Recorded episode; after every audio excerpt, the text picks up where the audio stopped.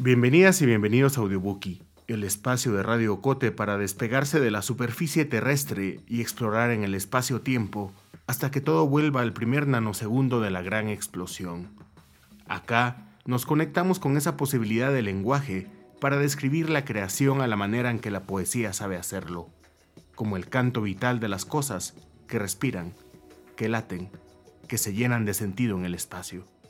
Soy Julio Serrano y esto es Audiobookie.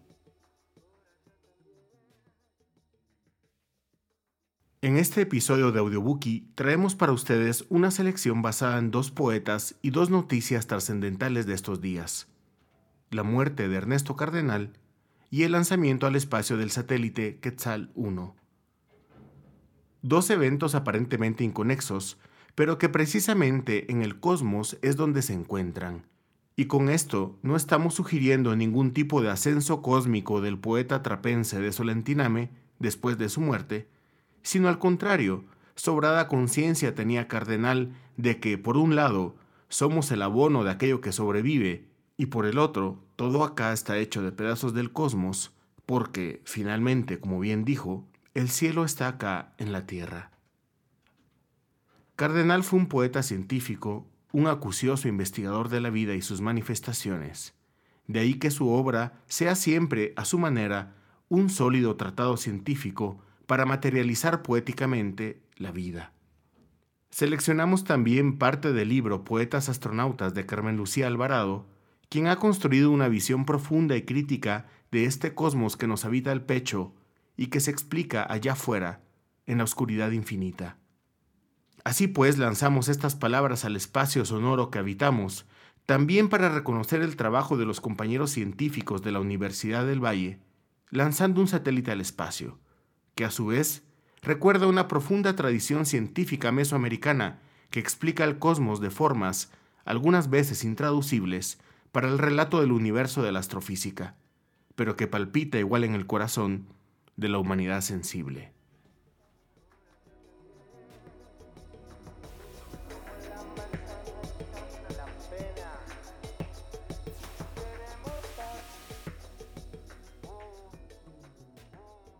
Ernesto Cardenal ha muerto, y la muerte de los grandes poetas siempre es un tema sensible en el espíritu de la humanidad. 95 años de vida, de los cuales entregó la gran mayoría a la poesía y unos buenos años a la revolución, incluido su amargo desenlace en el régimen Ortega Murillo del presente. A lo mejor sus dos grandes reconocimientos fueron la excomunión de Juan Pablo II por su compromiso político y el premio Reina Sofía por su poesía. Al otro lado, sus lectores, contamos con una obra generosa suya que nos dará largas lecturas en ese género tan particular que cultivó, el canto. Los poemas de largo aliento que hablan de la memoria de un pueblo, de Latinoamérica, de la humanidad. Seleccionamos para ustedes unos fragmentos de su libro Canto Cósmico, donde el poeta canta la creación de la vida desde la polifonía de la imaginación de los pueblos.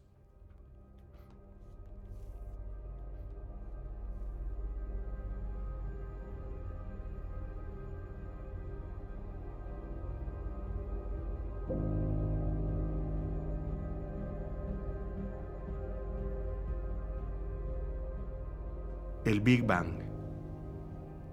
En el principio no había nada, ni espacio, ni tiempo. El universo entero concentrado en el espacio del núcleo de un átomo, y antes aún menos, mucho menor que un protón, y aún menos todavía, un infinitamente denso punto matemático. Y fue el Big Bang, la gran explosión el universo sometido a relaciones de incertidumbre, su radio de curvatura indeterminado, su geometría imprecisa, con el principio de incertidumbre de la mecánica cuántica, geometría esférica en su conjunto pero no en su detalle, como cualquier patata o papa indecisa, redonda, imprecisa y cambiando además constantemente de imprecisión. Todo en una loca agitación, era la cuántica del universo, período en el que nada era seguro, aún las constantes de la naturaleza fluctuantes, indeterminadas, esto es, verdaderas conjeturas del dominio de lo posible. Protones, neutrones y electrones eran completamente banales. Estaba justificado decir que en el principio la materia se encontraba completamente desintegrada, todo oscuro en el cosmos, buscando, según el misterioso canto de la Polinesia, ansiosamente buscando en las tinieblas, buscando, allí en la costa que divide la noche del día, buscando en la noche, la noche concibió la semilla de la noche, el corazón de la noche existía ahí desde siempre, aún en las tinieblas, crece en las tinieblas, la pulpa palpitante de la vida, de la sombra sale aún el más tenue rayo de luz, el poder procreador, el primer éxtasis conocido de la vida, con el gozo de pasar del silencio al sonido, y así la progenie del gran expandidor llenó la expansión de los cielos, el coro de la vida se alzó y brotó en éxtasis, y después reposó en una delicia de calma. El poema ha llegado a Nueva Zelandia de la Polinesia, todo era oscuro en el cosmos, el espacio lleno de electrones que no dejaban pasar la luz hasta que los electrones se unieran con los protones y el espacio se volvió transparente y corrió la luz y el universo se inició como en el oratorio de Haydn. Antes de la gran explosión, no había ni siquiera espacio vacío pues espacio y tiempo y materia y energía salieron de la explosión, ni había ningún afuera donde el universo explotara, pues el universo lo contenía todo, aún todo espacio vacío. Antes del comienzo, solo Aguanahuilona existía, nadie más con él en el vasto espacio del tiempo, sino la negra oscuridad por donde quiera y la desolación vacía donde quiera, en el espacio del tiempo y sacó su pensamiento afuera en el espacio. No existía nada ni existía la nada, entre día y noche no había límite. Todo al principio estaba velado, o como lo cuentan en las islas Hilbert, Na Arean, sentado en el espacio, como una nube flotando sobre la nada. La expansión del universo es las velocidades provenientes de la gran explosión y un difuso trasfondo de estática de radio ha quedado flotando un vago rumor de radio disperso en el universo, como un eco lejano del Big Bang. No obstante, el efecto dialéctrico de unas cagadas de paloma en la antena, una pareja de palomas. Esa estática es la más antigua señal captada por los astrónomos, antes de la luz de las galaxias más distantes. Vaga radiación, como un eco de cuando el universo era opaco mil veces mayor y mil veces más calor que ahora, o sea, cualquier par de partículas mil veces más juntas. Antes que el cielo y la tierra tomaran forma, todo era vago y amorfo. La palabra. En el principio, antes del espacio-tiempo era la palabra. Todo lo que es pues verdad, poema, las cosas existen en forma de palabra, todo era noche, etc.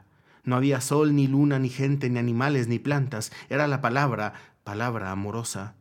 Misterio y a la vez expresión de ese misterio, el que es y a la vez expresa lo que es. Cuando en el principio no había todavía nadie, Él creó las palabras, Naikino, y nos las dio así como la yuca. En aquella traducción amarillenta anónima del alemán de una parte del gran libro de Presus que yo encontré en el Museo Etnográfico de Bogotá, traducción al español de Presus traduciendo del huitoto al alemán.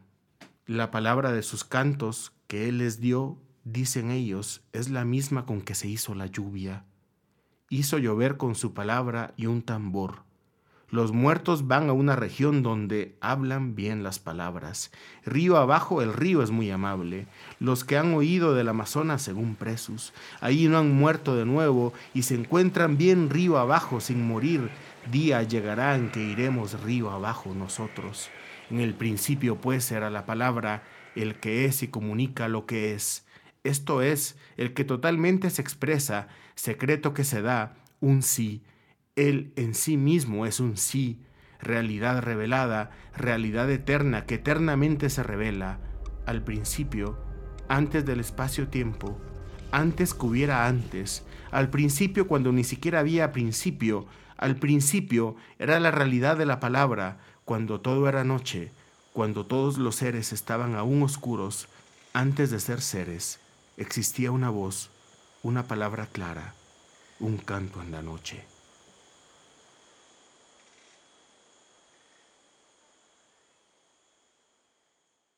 La creación es poema, poema que es creación en griego y así llama San Pablo a la creación de Dios poema. Como un poema de Homero decía el padre Ángel, cada cosa es como un cómo, como un cómo en un poema de Huidobro, todo el cosmos copula y toda cosa es palabra, palabra de amor, solo el amor revela, pero vela lo que revela.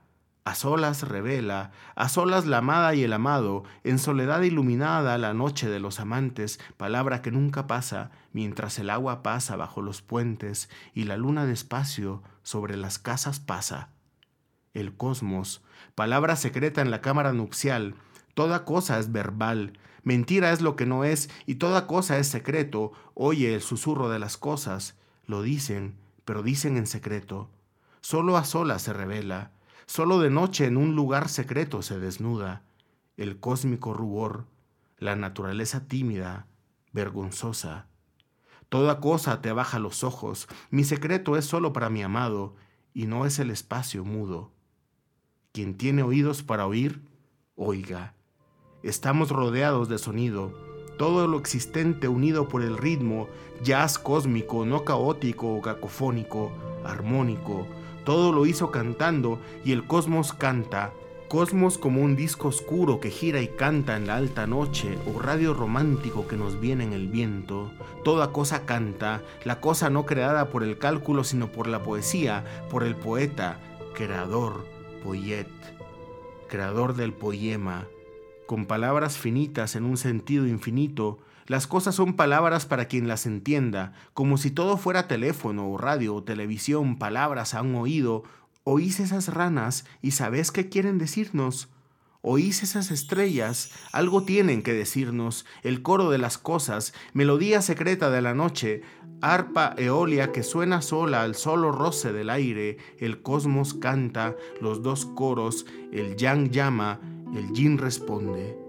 Dialécticamente, oís esas estrellas, es el amor que canta, la música callada, la soledad sonora, la música en silencio de la luna, loco cortés. La materia son ondas, y las ondas, preguntas, un yo hacia un tú, que busca un tú, y esto es por ser palabra todo ser. Por haber hecho el mundo la palabra, podemos comunicarnos en el mundo, su palabra y un tambor, somos palabra en un mundo nacido de la palabra y que existe solo como hablado, un secreto de dos amantes en la noche. El firmamento lo anuncia como con letras de neón, cada noche secreteándose con otra noche. Las personas son palabras, y si uno no es sino un diálogo, y así pues todo uno es dos o no es. Toda persona es para otra persona. Yo no soy yo, sino tú eres yo. Uno es el yo de un tú o no es nada. Yo no soy sino tú o si no, no soy. Soy sí.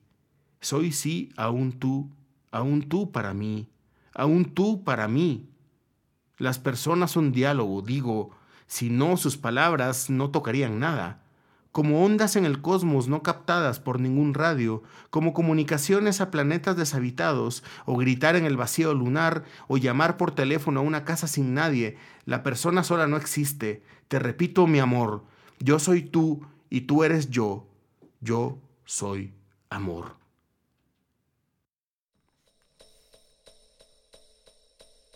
Estás escuchando Audiobookie de Radio Cote. Carmen Lucía Alvarado es poeta, es editora, es quetzalteca, y su compromiso reúne, cuando menos, estas tres características en su proyecto editorial Catafixia, en el proyecto social 32 Volcanes y en la librería Santiaguito, estos dos últimos en Shela. Su obra ha sido una exploración profunda sobre la vida, y no me refiero a la generalización burda de la vida como cualquier cosa, sino la vida como elemento ontológico que explica o intenta explicarse a sí misma. De ahí que la relación con lo infinito, con lo telúrico, con el cosmos y el espíritu sean caminos por los que transita a profundidad, unidos a la memoria cercana de la historia de esta Mesoamérica, a la que, no es por casualidad, le cayó el meteorito que extinguió a los dinosaurios. Leemos para ustedes un fragmento del libro Poetas Astronautas, publicado por Catafixia. Poetas Astronautas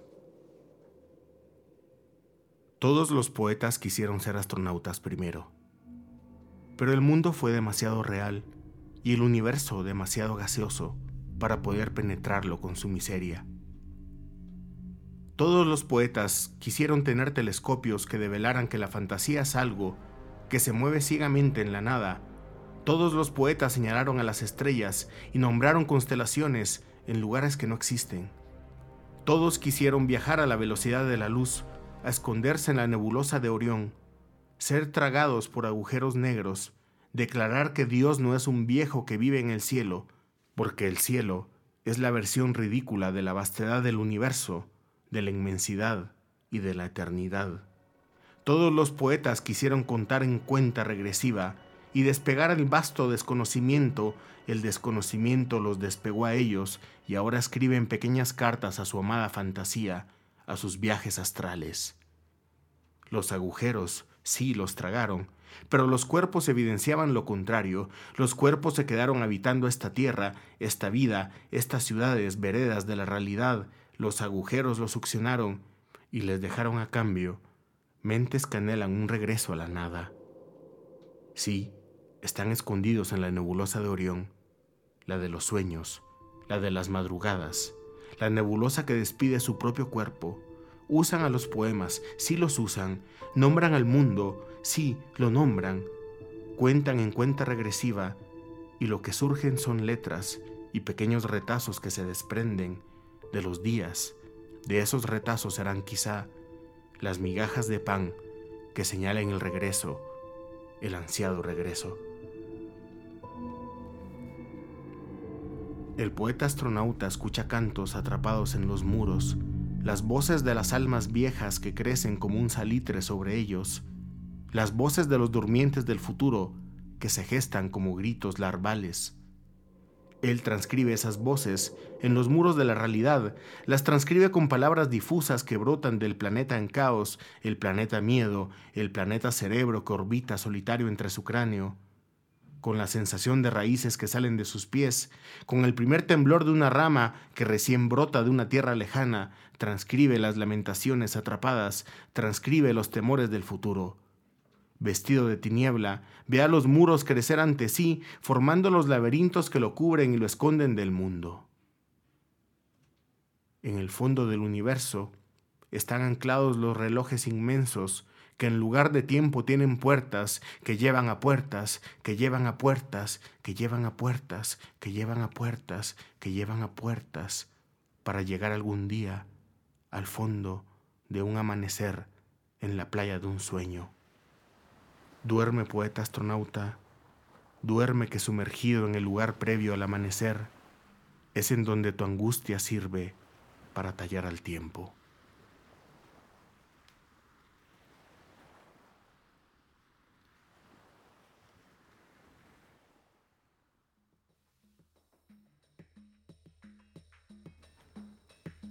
Muchas gracias por escuchar esta edición de Audiobookie leímos para ustedes una selección del libro Canto Cósmico de Ernesto Cardenal y Poetas Astronautas de Carmen Lucía Alvarado.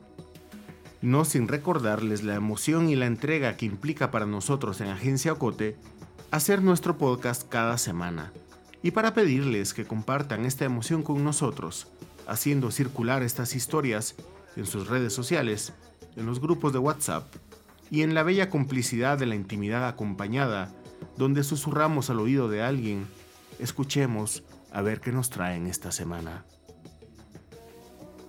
Audiobookie es producido en Guatemala por el equipo de Agencia Ocote, con el apoyo de Seattle International Foundation. Coordinación y presentación, Julio Serrano Echeverría. Producción sonora, José Monterroso. Música original, Juan Carlos Barrios.